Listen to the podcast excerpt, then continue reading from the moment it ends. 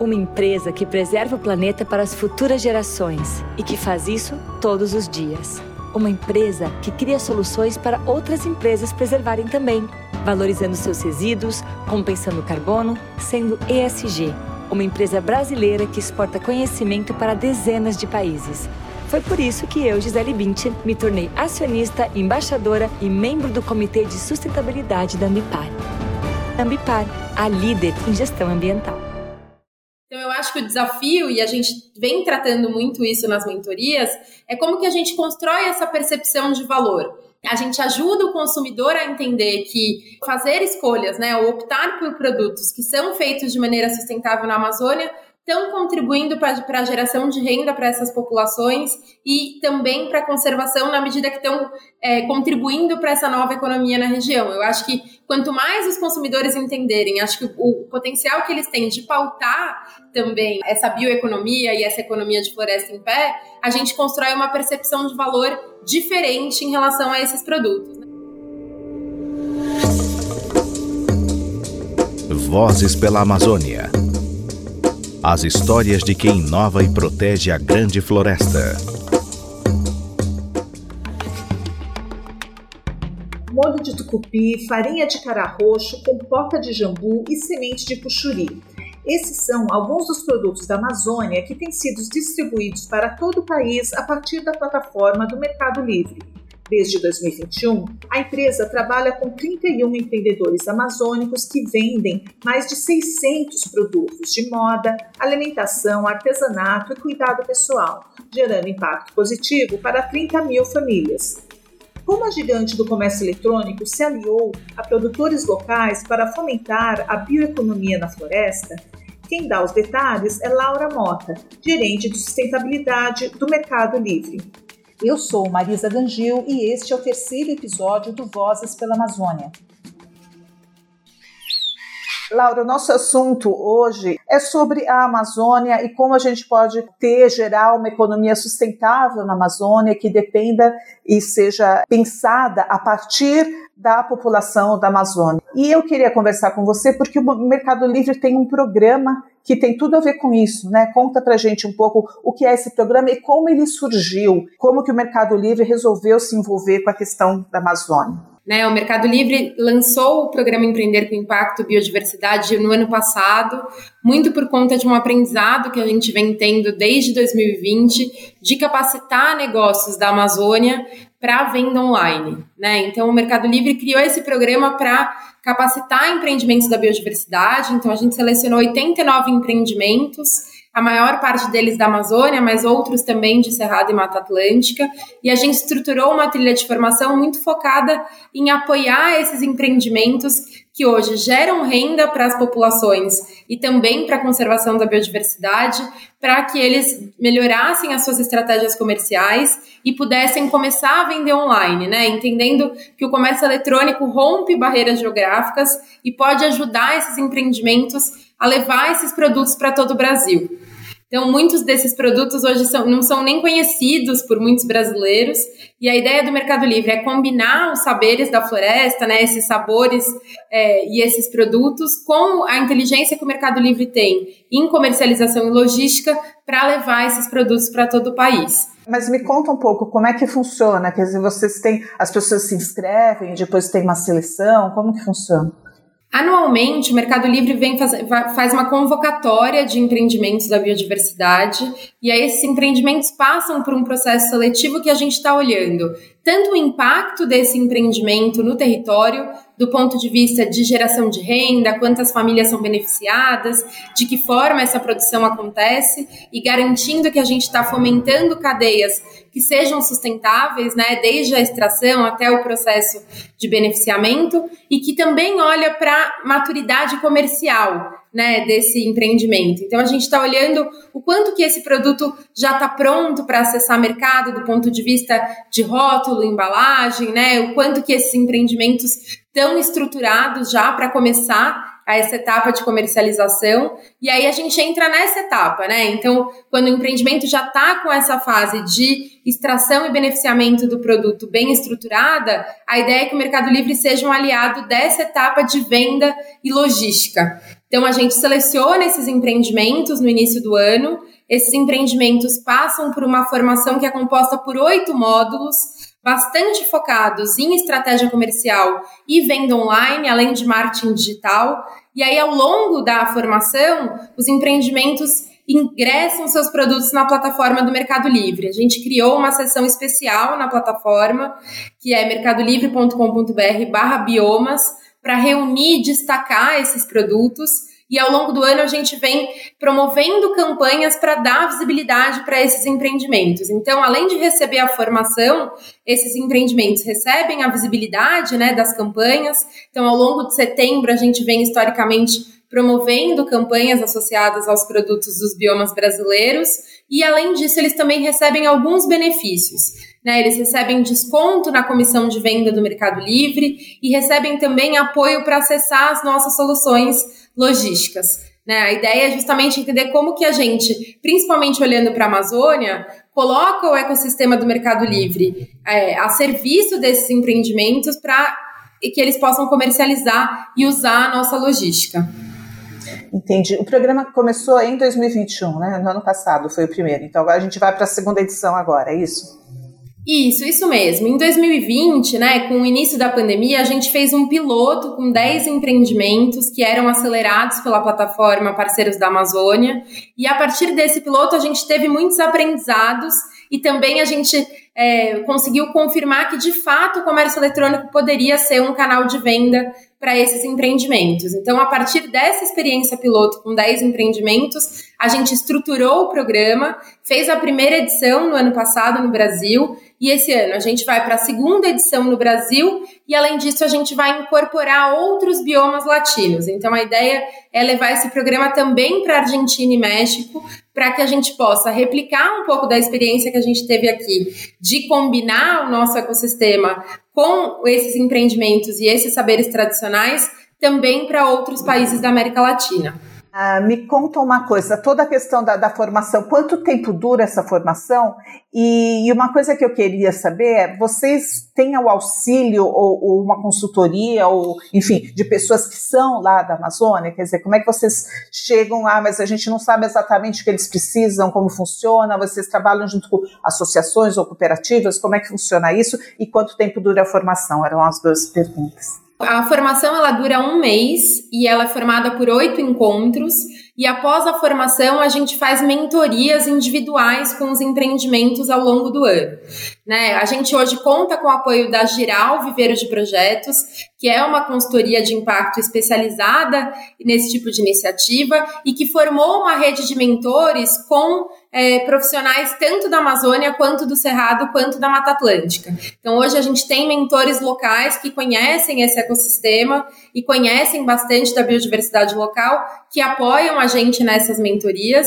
E além disso, a gente tem uma série de parceiros que vêm ajudado a gente nessa identificação de negócios que realmente contribuam para a geração de renda e para a conservação. Então, a gente contou com a parceria do Movimento Amazônia em Casa, da AMAS, do IDESAN, da Central do Cerrado, é, do Centro de Empreendedorismo da Amazônia, da Conexus. A gente se associou com diversas organizações que já atuam com cadeias da sociobiodiversidade para que elas nos apoiassem na identificação desses negócios, na convocatória, na seleção desses negócios também, para que a gente conseguisse chegar nesse grupo de empreendimentos que estão gerando esses benefícios e que, de fato, têm cadeias produtivas que sejam sustentáveis. Então, desde o processo seletivo, né, feito em parcerias com organizações que já atuam com essa temática, e ao longo da formação a gente trouxe esses mentores locais para que a gente possa ter um acompanhamento mais próximo desses empreendimentos. Claro que você existe a solução do Mercado Livre, que é conhecidíssima e é forte, mas não bastava chegar lá, nós somos Mercado Livre e é assim que vai ser, né? Eu imagino que se fosse assim não daria muito certo. Não, com certeza, né? Acho que a gente teve muito cuidado, né? Acho que em desenhar essa formação, é, reunindo muitos elementos, muitos parceiros e muitas pessoas que estão conectadas com o território. Acho que um exemplo bacana de uma parceria que a gente fez no âmbito do programa também é que a gente fez uma parceria com uma agência de marca do Pará que apoiou a gente, na verdade, na, no desenvolvimento de novas logomarcas e rótulos para os empreendimentos. E o fato da gente ter escolhido um parceiro local, né, que conhece muito da cultura, né, do território, trouxe resultados incríveis, né? Então a gente teve esse feedback dos empreendimentos que participaram dessa parceria, o quanto que a, a, essa agência de marca foi assertivo, né, no desenvolvimento de rótulos e embalagens que de fato trouxessem elementos da cultura e elementos locais. Então acho que se a gente está comprometido em desenvolver uma economia na região e que de fato que seja construída a partir dos saberes tradicionais e dos insumos da biodiversidade da Amazônia, a gente precisa fazer isso a partir dos atores locais. Né? Acho que o Mercado Livre quer colocar o seu, o seu ecossistema à disposição desses empreendimentos nessa etapa de comercialização e logística que a gente sabe que é um gargalo para muitos desses empreendimentos que estão localizados na Amazônia, mas com certeza potencializando todo o conhecimento que já existe no território e em parceria com quem já atua na região. Me conta um pouco que tipo de dificuldade vocês enfrentaram ou ainda enfrentam no programa, que tipo de, de obstáculo, até para mostrar para as pessoas, ó, obstáculos existem, mas a gente conseguiu superar dessa maneira, ou a gente ainda está testando outros métodos para conseguir levar o produto, sei lá, da pessoinha que está lá numa cidadezinha que você tem que viajar 20 horas de barco para chegar, enfim, esse tipo de coisa. O que, que vocês enfrentaram ali de dificuldade e como vocês resolveram? Eu acho que eu posso mencionar três desafios que são bastante comuns a, a todas as organizações e empreendimentos que participaram do programa. Acho que tem um desafio que é de um grupo específico de empreendimentos, que é a questão da conectividade. Então, a gente teve alguns casos de evasão em territórios mais remotos, em que a questão da conectividade foi um desafio. Né? A gente fez adaptações pensando nisso, então as aulas todas eram gravadas e disponibilizadas, a gente fez materiais também com conteúdos para além da aula, para que a gente pudesse apoiar esses empreendimentos. Mas como na venda online, a questão da conectividade da agilidade no atendimento acaba fazendo diferença na experiência do consumidor, a conectividade acaba sendo um desafio para um grupo de empreendimentos que tem essa conectividade um pouco mais limitada e que acho que é um desafio também que acaba sendo um pouco estrutural na região. Acho que tem um segundo tema, que é toda a parte de formalização e a parte mais burocrática, né? De formalização dessa cooperativa, desse empreendimento, que quando isso não está superado, né? De, ou esse, esse empreendimento ainda não está formalizado, acaba sendo uma barreira, por exemplo, para acessar soluções logísticas, né? A questão da emissão da nota fiscal, por exemplo. Então, inclusive um feedback que a gente teve na avaliação do programa no final do ano é que operar no Mercado Livre, de certa forma, contribuiu para a e para profissionalização de muitos desses empreendimentos, justamente porque para acessar uma série de soluções, por exemplo, no momento que você precisa emitir eh, nota fiscal, isso exige que esse empreendimento se formalize, se organize para conseguir é, avançar nesse sentido. Então, acho que tem toda essa questão mais legal, né? A gente ter, contou com uma consultoria jurídica, principalmente para acessar o nosso centro de distribuição, então para ter toda a documentação necessária para usar o centro de distribuição que a gente tem em Cajamar, que foi uma das soluções logísticas que a gente é, viabilizou para esses empreendimentos. Então a gente contou com uma, uma assessoria jurídica para apoiar os empreendimentos que queriam organizar toda a papelada para poder estar tá no nosso centro de distribuição e aí enviar os seus produtos para que a gente faça a gestão desses estoques. E aí isso já conecta a gente com o terceiro e principal desafio, que é a questão logística. Né? A gente, apesar do Mercado Livre é, hoje ter uma, uma, uma diversidade de soluções logísticas, a gente está falando muitas vezes de empreendimentos que estão é, localizados em, em, regiões muito distantes. Então, de fato, em alguns casos, o preço do frete ainda é um desafio.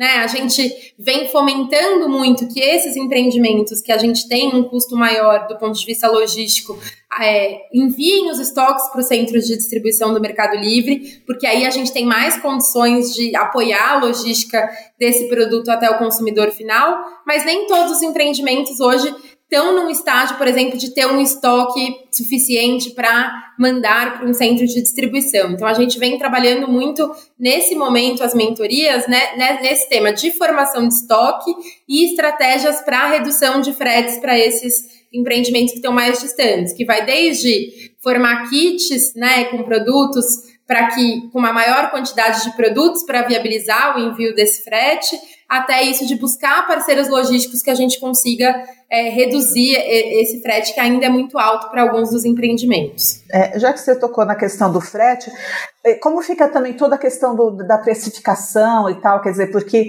estava conversando com um professor, um estudioso da Amazônia, ele estava me dizendo que às vezes os produtos não são tão, não tem tanta qualidade. Você precisa, isso deve fazer parte da, da mentoria, né? Você, você precisa alcançar um certo nível de qualidade para chegar a determinados mercados, entendeu? Mas ao fazer isso também pode encarecer demais e aí talvez as pessoas é, é, fiquem é, um pouco mais receosas de pagar tanto por um produto que elas não conhecem. Enfim, como é, é, é, resolver toda essa questão da, da precificação e da qualidade e ao mesmo tempo você conseguir ter uma boa receptividade por parte do, do público? É, a gente traz conteúdos de precificação na formação e a ideia da gente ter esse benefício de 40% de desconto na comissão do Mercado Livre, né, na comissão de venda, também é um movimento nesse sentido de apoiar né, uma melhor precificação desses produtos. Mas eu acho importante a gente também trazer, Marisa, um olhar do consumidor de entender que esses produtos são produtos que contribuem para manter essa floresta em pé. Acho que na medida que o consumidor entende que as escolhas dele estão gerando impactos positivos no território, acho que essa relação com o preço também muda, né? A gente teve, se eu não me engano, em 2019 ou 2020, uma pesquisa que mostrava que a maior parte dos brasileiros estariam dispostos a pagar mais a produtos que contribuíssem para a conservação da Amazônia. Então, eu acho que o desafio, e a gente vem tratando muito isso nas mentorias, é como que a gente constrói essa percepção de valor. A gente ajuda o consumidor a entender que esco fazer escolhas, né, ou optar por produtos que são feitos de maneira sustentável na Amazônia, estão contribuindo para a geração de renda para essas populações e também para a conservação na medida que estão é, contribuindo para essa nova economia na região. Eu acho que quanto mais os consumidores entenderem, acho que o, o potencial que eles têm de pautar também essa, é, essa, essa bioeconomia e essa economia de floresta em pé, a gente constrói uma percepção de valor diferente em relação a esses produtos, né? Que é muito, a gente está falando muito mais do que um molho de tucupi, né? A gente está falando sobre valorizar a sociobiodiversidade, a gente está falando sobre gerar renda no território e, de fato, poder levar é, os, os, conhecimentos e os sabores da Amazônia para o país inteiro. E para mudar essa perspectiva do, do, consumidor, que segundo vocês teria essa percepção bacana de que ele pagaria mais por um produto que ajudasse a manter a Amazônia, mas de qualquer maneira vocês também têm um esforço de comunicar isso, né? Porque para isso chegar em todos os consumidores, né, de fazer campanhas, de explicar, quer dizer, você falou que vocês têm uma área especial para isso, né, dentro do próprio Mercado Livre. Com certeza, a realização de campanhas está muito associado a esse desejo da gente mostrar para o consumidor, primeiro que ele conheça esses empreendimentos, né, e ele conheça muitas vezes esses produtos que ainda são desconhecidos, inclusive do paladar de muitos brasileiros, né, e mostrar que o consumidor tem esse potencial de pautar o mercado, orientando esses caminhos rumos a uma economia que contribui para manter a floresta em pé. E uma estratégia que a gente tem usado bastante é convidar chefes de cozinha para criarem receitas com esses ingredientes e esses produtos. Para a gente também dar visibilidade, então no ano passado, por exemplo, a gente teve uma parceria com a Carla Pernambuco e com o Thiago Castanho, criando receitas a partir desses ingredientes, para que eles possam ser cada vez mais conhecidos pelos, pelo público. Né? Então a ideia das campanhas é dar visibilidade para os produtos e para os empreendimentos que ainda são pouco conhecidos e também trazer influenciadores, chefes de cozinha, para que possam apresentar esses ingredientes para o público em geral e possam criar receitas, né, valorizar esses sabores e aí o consumidor possa estar tá mais aberto a conhecer esses produtos que às vezes são desconhecidos ainda. Este podcast é um oferecimento de Época Negócios. Inspiração para inovar. Ouça, acompanhe, compartilhe e nos siga nas redes sociais.